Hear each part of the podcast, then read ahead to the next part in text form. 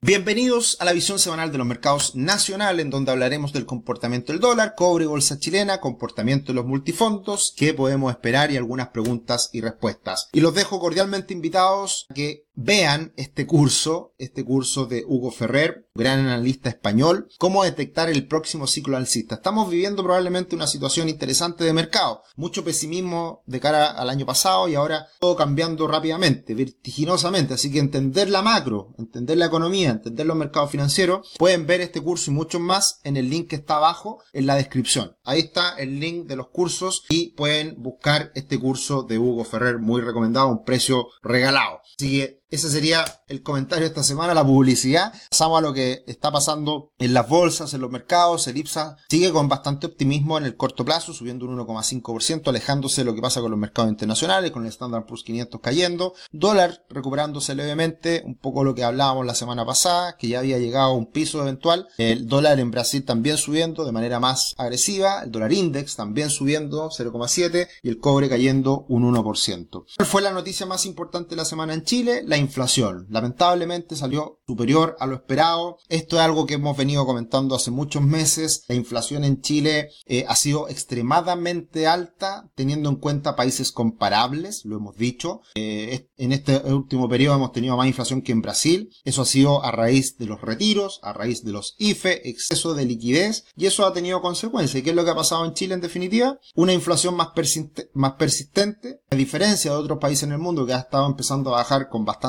más rapidez, acá no ocurre. Y eh, las consecuencias de eso es que las tasas de interés, por lo mismo, el Banco Central no las va a bajar. Y lo que dicen muchos analistas es que ya no se va a bajar en abril, probablemente en mayo y quizás en junio, teniendo en cuenta estas inflaciones que siguen saliendo superior a lo esperado. Lamentablemente, una inflación en los últimos 12 meses del 12,3%, lo que el Banco Central espera para este año una inflación del 3,6%. Sin lugar a dudas, va a variar eso en el próximo IPOM de marzo. El mercado está más cercano al 5%, 4,5%, 5%, nosotros también lo hemos dicho. Nosotros somos optimistas respecto a una disminución en la inflación pero no a esos niveles que decía el Banco Central. Creemos que va a bajar, pero nos parece razonable un rango entre el 4 y el 5% es lo que esperamos finalice la inflación este año. Así que desde ese punto de vista, los depósitos a plazo van a seguir manteniendo la fiesta un poquito más de tiempo, pero va a llegar un momento en donde eso, va a cambiar y hay que prepararse para ese cambio. Los depósitos a plazo siguen siendo buenos por ahora, pero hay que prepararse a cuando viene el cambio y ahí hay muchas otras oportunidades más atractivas. Es eso precisamente lo que ya hace un tiempo le hemos estado comentando a nuestros clientes. El dólar después de caer con bastante agresividad, con mucha fuerza y acercarse a los 770 pesos. Ya vemos un cierto punto de inflexión. La semana pasada hablamos de los 798 pesos. Ahora hablamos de los 810 pesos, que es la próxima resistencia y que si se llega a romper, es probable que el dólar suba con harta fuerza en el corto plazo. Nosotros creemos que pueda llegar a 850 pesos sin problema, en forma de rebote de toda esta caída corrección de, toda esta caída, que es súper normal, pero ya pensando que en el mediano plazo se va a tender a estabilizar el dólar en torno a los 800 pesos, que nos parece súper razonable ese precio para el dólar. Mirando un gráfico comparable de muchas divisas parecidas al peso chileno, probablemente ustedes no entiendan nada este gráfico, pero se lo voy a explicar, mostramos el comportamiento del dólar peso respecto al peso colombiano, real brasileño, dólar australiano, ran sudafricano, eh, muchas divisas que se asemejan bastante a el peso chileno, ya sea por eh, la relación con los commodities, moneda emergente, etc. lo que estamos mostrando acá es el desempeño de todas estas divisas desde previo al estallido social, mediados del 2019. Y lo que podemos ver es que las dos divisas más depreciadas por mucho tiempo fueron el peso colombiano y el peso chileno, ambas muy determinados su comportamiento por la política interna de cada país. Y peso colombiano se mantiene depreciado, es la línea amarilla más alta, cuando en el último tiempo el peso chileno se ha fortalecido, ha caído el dólar. Y el dólar en Chile ya se ha acercado al comportamiento del rand sudafricano, que históricamente han tenido un parecido enorme. Y obviamente otras monedas que están mucho mejor, como el dólar australiano, eh, el peso mexicano, que son monedas que se han visto beneficiados en el caso de Australia, una economía desarrollada, estable, y el, peso mexicano también por, por tener una relación muy cercana con Estados Unidos. Eh, entonces, lo que muestra este gráfico que básicamente el ajuste ya lo ha hecho el peso chileno. Y, y, que siga cayendo y acercarse a un dólar australiano con todo lo que ha pasado en Chile en el último tiempo lo vemos muy difícil. Eh, entonces, hoy en día, por ese motivo, es que ya el peso chileno está mirando lo que pasa en el extranjero, lo que pasa en el cobre, lo que pasa con el dólar index, con otras monedas también. Por eso ya estamos en una fase de normalización y, y, y de, de básicamente lo que pasaba antes estallido social,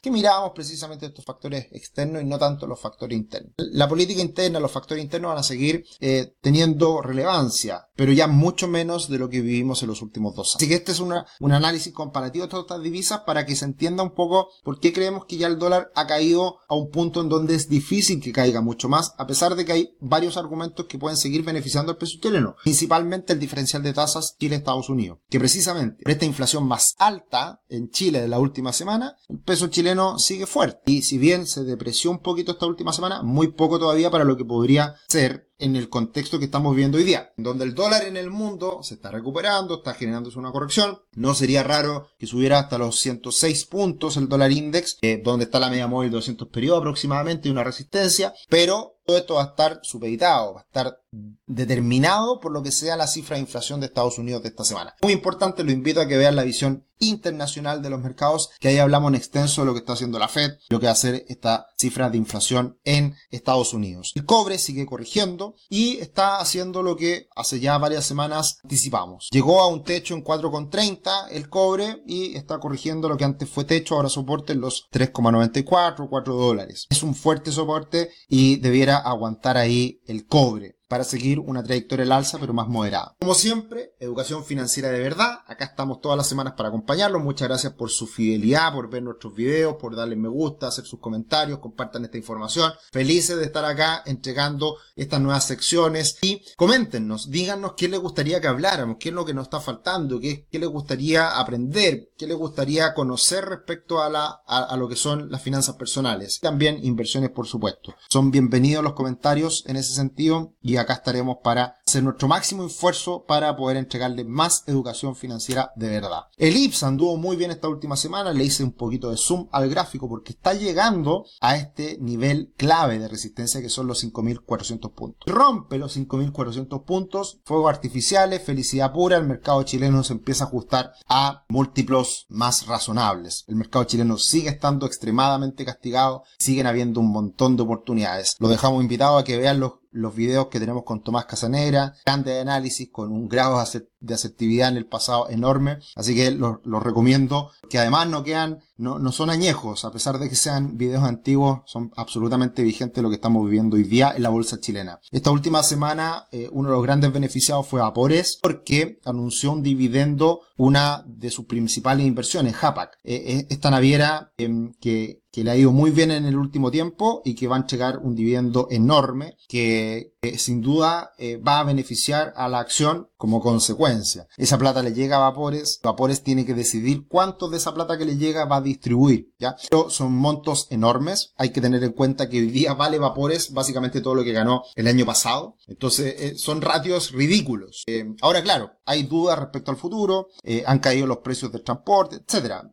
Hay una economía con dificultades, pero a pesar de eso, la verdad que los múltiplos y las valorizaciones son ridículas. Ripley también, un poco la misma situación, ya recuperándose desde un punto de vista más técnico. Boom Sonda, eh, en un año principalmente Sonda que, que, ha sido muy favorable y vamos a hablar de Sonda la semana subsiguiente en el análisis técnico semanal. También esa sección ha tenido harto interés, estamos hablando de acciones desde un punto de vista técnico semana a semana, así que pueden verla ahí en los directos. En la sección directo ahí están los graf, los análisis de acciones en particular. Y eh, respecto a las caídas, la verdad que muy moderadas, las que peor anduvieron fue Sokimich B, una acción bastante volátil, eh, y AMCCU, pero pocas caídas en una semana que fue muy optimista para el IPSA. Y desde ese punto de vista se sigue distanciando la bolsa chilena de la de Brasil. Esto no es muy bueno. Idealmente la bolsa de Brasil debería andar bien para que de esa manera la bolsa chilena ande mejor. No ha pasado eso en las últimas semanas y da cuenta un poco esto de que la bolsa chilena estaba muy castigada y está recuperando terreno para normalizarse. Se, se, conoció también que el año pasado fue un año histórico de inversión extranjera en acciones chilenas. Evidentemente está muy castigada y se abren oportunidades para los inversionistas en el mundo, que han visto precisamente este castigo en las acciones chinas. El año lo,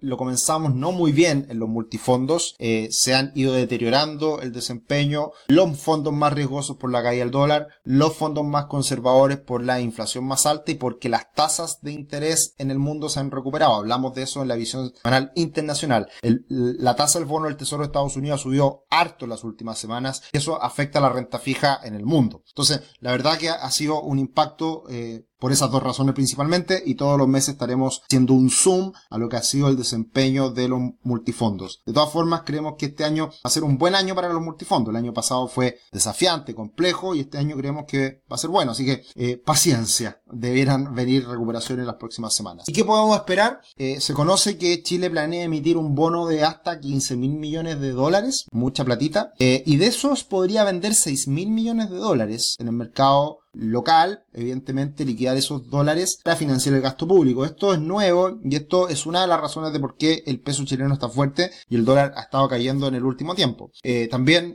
esta plata se utilizaría para refinanciar deuda, así que esto está eh, una noticia en desarrollo, pero es interesante tenerla en cuenta por la implicancia que puede tener para el dólar en las próximas semanas, meses. Y como siempre, eh, muchas gracias por, por sus comentarios, muy buena onda. Y dice Marcelo, son adictivos, muy recomendable, crear la cuenta. Recuerden pueden ingresar a nuestra plataforma, a nuestra página web, patrimor.com y crearse una cuenta gratuita. Tienen un regalo un regalo para cursos y ahí pueden comenzar a planificación, a planificar su situación financiera. Muy recomendable. Estaremos anunciando novedades. Listo. Eso sería por esta semana. Muchas gracias a todos por acompañarnos mucho en vacaciones. Disfruten las vacaciones, el descanso y aprovechen de estudiar, estudiar educación financiera. Que estén muy bien. Un abrazo. Chao.